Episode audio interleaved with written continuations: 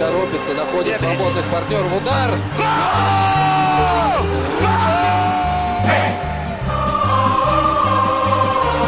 Russisch Brot, der Podcast zur Fußball-WM 2018. Von der Taz und Detektor FM. Lars, jetzt geht's endlich los. Du darfst nicht so schreien. Also, es war doch nicht geschrien. Okay. Lars, geht los! Woo!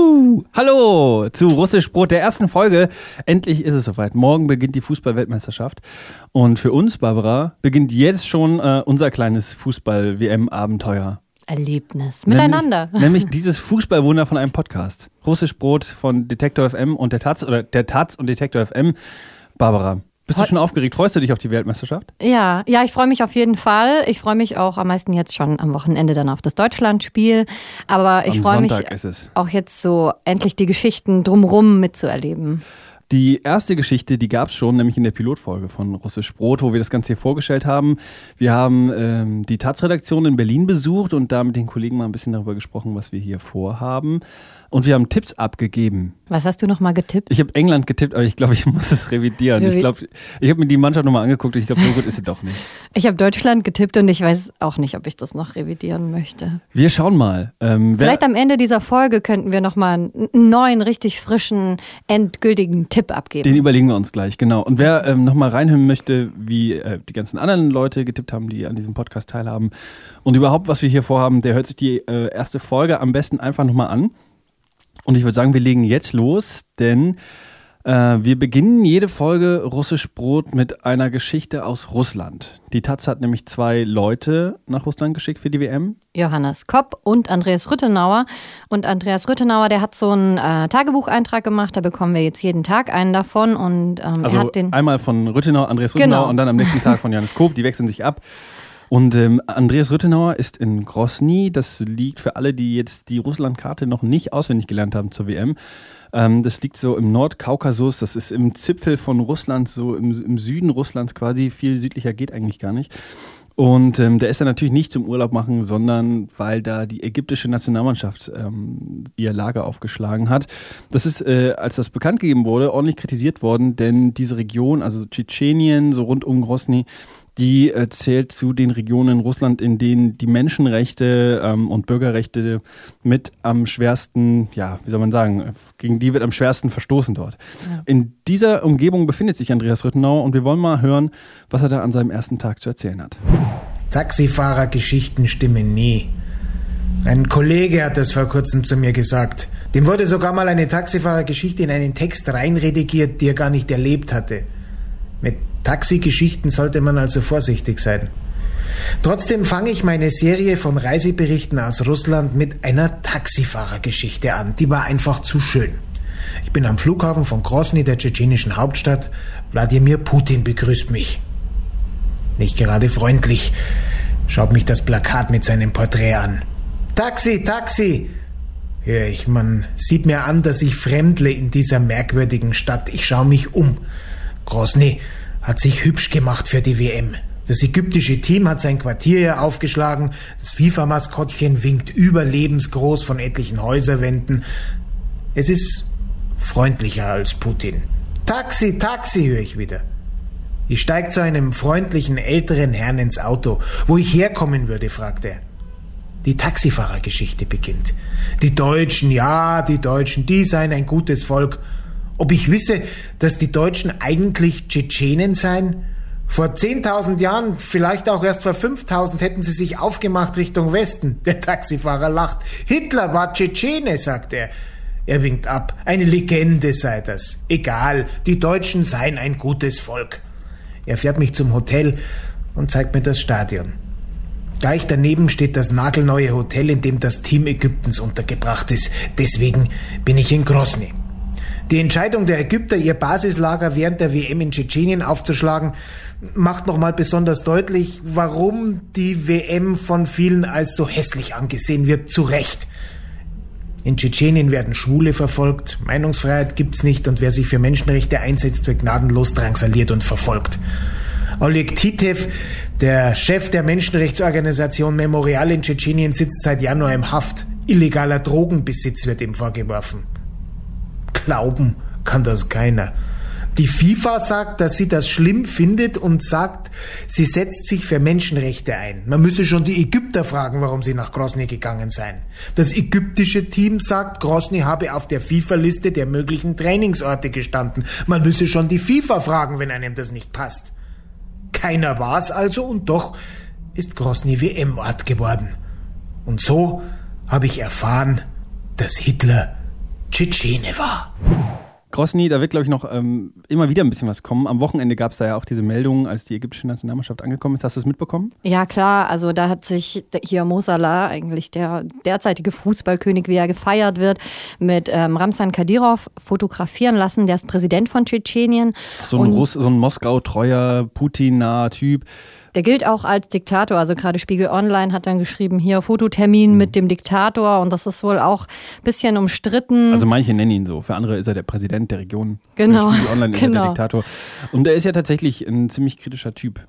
Ja, aber der ist halt auch so ein Fußballfanatiker. Also auf der einen Seite ähm, kann man es kritisch sehen, auf der anderen Seite ist er Fußballfanatiker und lädt halt immer auch so Allstars zu sich ein und sagt, hier wollen wir mal kicken, hat hier irgendwie Ronaldinho mal eingeladen und hat hier irgendwie Lothar Matthäus mal eingeladen und jetzt hat er sich halt mit Mosala fotografieren lassen.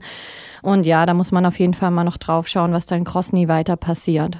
Äh, ich glaube, das ist auch eine ganz gute Überleitung zu unserem nächsten Thema, denn Du hast mit einer Taz-Redakteurin über die Bedeutung der WM für Russland gesprochen, vor allen Dingen politisch. Was hast du gemacht?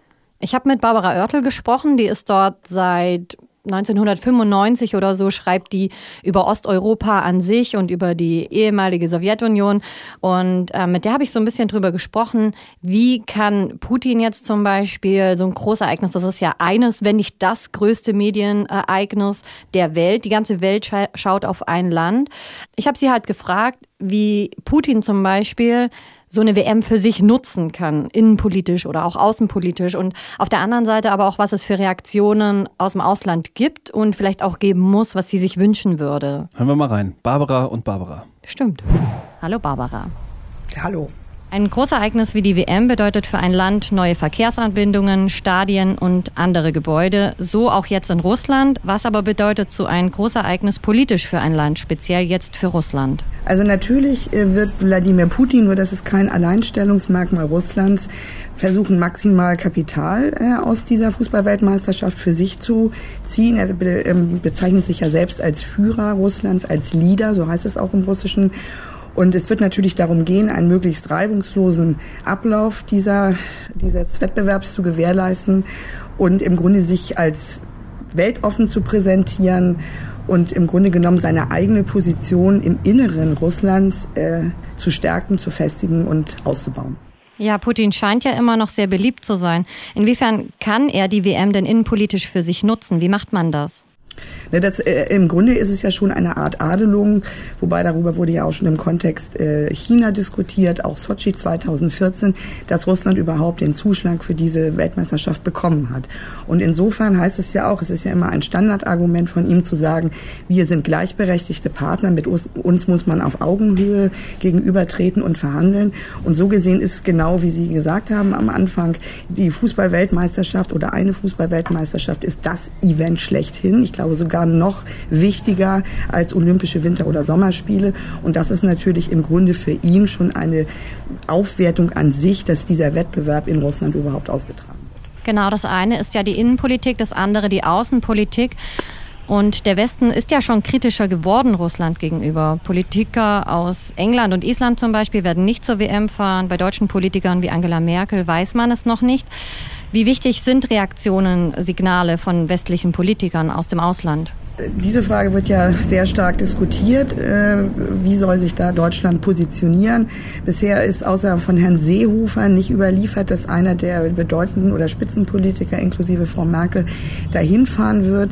Ich würde sagen, ob man das jetzt als Boykott deklariert oder nicht, Äh, ich würde davon Abstand nehmen, anstelle von Frau Merkel, aber auch anderer äh, äh, führender äh, Politiker in der Bundesrepublik, was sie auch tun werden. Und zwar nicht explizit als Boykott, sondern weil ich glaube, im Grunde genommen, man kann sich das auch zu Hause angucken. Und eigentlich ist ja die Frage, warum fährt man denn dorthin? Zum Beispiel, wenn Frau Merkel hinfahren sollte, will sie ihre Mannschaft unterstützen. Ich glaube, das braucht die Mannschaft nicht, die gewinnt oder, oder verliert auch ohne Frau Merkel. Und im Grunde genommen ist es manchmal so eine Art PR-Maßnahme, das ist jedenfalls mein Eindruck von Politikern, die sich dann dorthin begeben, auf der Ehrentribüne Platz nehmen und sich selber auch inszenieren. Also ich würde sagen, nicht labeln als Boykott im politischen Sinne, aber einfach wegbleiben. Okay, und auf der anderen Seite könnte man ja aber auch eine WM zur Verständigung vielleicht nutzen. Ist das eine Möglichkeit? Also ich würde denken, da muss man äh, unterscheiden, was ist Verständigung. Äh, es, wird, es ist ja alleine schon der Umstand, dass ganz viele Fußballfans, wir haben es mit 32 Teams zu tun, ganz viele Fußballfans nach Russland reisen werden. Und ich glaube, das ist viel, viel wichtiger für ein gegenseitiges Miteinander, ein gegenseitiges Verständnis, Kennenlernen. Zumal ja auch diese, dieser Wettbewerb in elf Städten, die wirklich auch teilweise teilweise in der Peripherie sind, stattfindet, wo normalerweise eben überhaupt nicht viele Leute aus dem Ausland hinreisen. Da kann sehr viel für die Verständigung und für gegenseitiges Kennenlernen geleistet werden. Aber dazu braucht es nicht Politiker, die sollten sich lieber in anderen Foren treffen und miteinander verständigen. Bereits 2014 war Russland mit Sochi Austragungsort der Olympischen Spiele. Die Winterspiele fanden damals quasi am Höhepunkt der Ukraine-Russland-Krise statt. Kurz danach kam es zur Annexion der Krim. Wie ist die Situation derzeit? Äh, der Höhepunkt beziehungsweise die Annexion der Krim fand ja im Grunde genommen nach Beendigung der Olympischen Winterspiele statt. Und was mir jetzt dazu einfällt, gut, es gibt die Baustellen, die wir kennen, Ostukraine, ähm, Syrien und so weiter, aber wir haben jetzt gerade diesen sogenannten Machtwechsel in Armenien erlebt, äh, im Südkaukasus, wo im Grunde Russland auch Aktien drin hat, beziehungsweise stark engagiert ist. Und es gibt zum Beispiel Experten, und ich würde das auch nicht ausschließen, die sagen, wir warten jetzt erstmal die Fußballweltmeisterschaft Weltmeisterschaft ab. Und dann ist die Frage, ob dort nicht auch wieder eine wie auch immer geartete Reaktion stattfindet. Allerdings hat sich der neue Machthaber auch noch nicht eindeutig positioniert, so wie es damals in der Ukraine der Fall war. Aber ich würde mal denken, dass vielleicht einige Schritte Russlands, die wir zu gewärtigen haben könnten, auf jeden Fall erstmal, wenn dann überhaupt nach der Beendigung der Weltmeisterschaft äh, stattfinden würden. Die Weltmeisterschaft in Russland bringt Geld und Prestige ins Land. Was bedeutet das genau für die russische Politik und für Putin? Darüber habe ich mit Barbara Oertel gesprochen. Sie ist Auslandsressortleiterin bei der Taz. Vielen Dank, Barbara. Bitteschön. Ich finde das voll interessant, die Frage, ob man so ein Sportereignis auch nehmen kann, um sich quasi politisch aufeinander zuzubewegen. Barbara Oertel hat da ja so ihre Zweifel, dass das der richtige Moment für sowas ist. Was glaubst du? Ich denke, man muss sich eben auch anschauen, was passiert da wirklich, was passiert vielleicht auch einfach im Sinne der WM. Ähm, irgendwie, dass es ruhig bleibt und dass man natürlich will, dass das friedlich vonstatten geht. Ähm, da muss man vielleicht auch schauen, was bleibt dann am Ende übrig wirklich nach der WM. Gab es dieses Aufeinanderzugehen? Gab es diese, diese Schritte zueinander oder gab es die halt de facto nicht? Wird auf jeden Fall spannend, ähm, das während der WM zu beobachten, auch wie die, die Teams selber sich da präsentieren. Ne? Wir haben ja eben ganz kurz über die ägyptische Nationalmannschaft gesprochen. Also das ist ein Thema, das macht natürlich auch diesen Podcast aus. Da wollen wir auf jeden Fall ein Auge drauf halten. Wir haben eben angekündigt, ähm, nochmal eine kleine Tipprevision. Du hast am Anfang Deutschland gesagt, ich habe England gesagt. Wir haben es beide ein bisschen bereut. Ähm, wollen wir einfach auf drei unseren gemeinsamen Tipp sagen? Okay. Eins, zwei, drei. Spanien. Spanien. Hey! Okay, Barbara, ähm, würdest du dich freuen über Spanien als Weltmeister? Ich würde mich nicht freuen, glaube ich. Ich würde mich auch nicht so freuen, aber mehr als über Portugal. Ja, kein Portugal. Nein, kein Portugal für die WM. Okay, vielleicht doch, wenn die gut spielen. Äh, Fairness. Fairness ja, bei. Russisch Rot. Das war's für heute. Morgen zur selben Zeit. Ähm, Am selben Ort. Barbara, vielen Dank. Ähm, ja, wir gucken uns dir. morgen gemeinsam ein Spiel an. Ich freue mich schon. Morgen ist das Eröffnungsspiel. Ja, so, so eine Art Public. Wir machen Public Viewing Nur mit der ganzen Redaktion. Ja. Auch alle, die Fußball nicht mögen, müssen mitgucken. Das schönste Spiel aller Spiele. Saudi-Arabien gegen Russland. Wie, 101, wie macht man sich eigentlich beliebt äh, am Arbeitsplatz? Ähm, dann sage ich bis morgen. Bis morgen. Tschüss.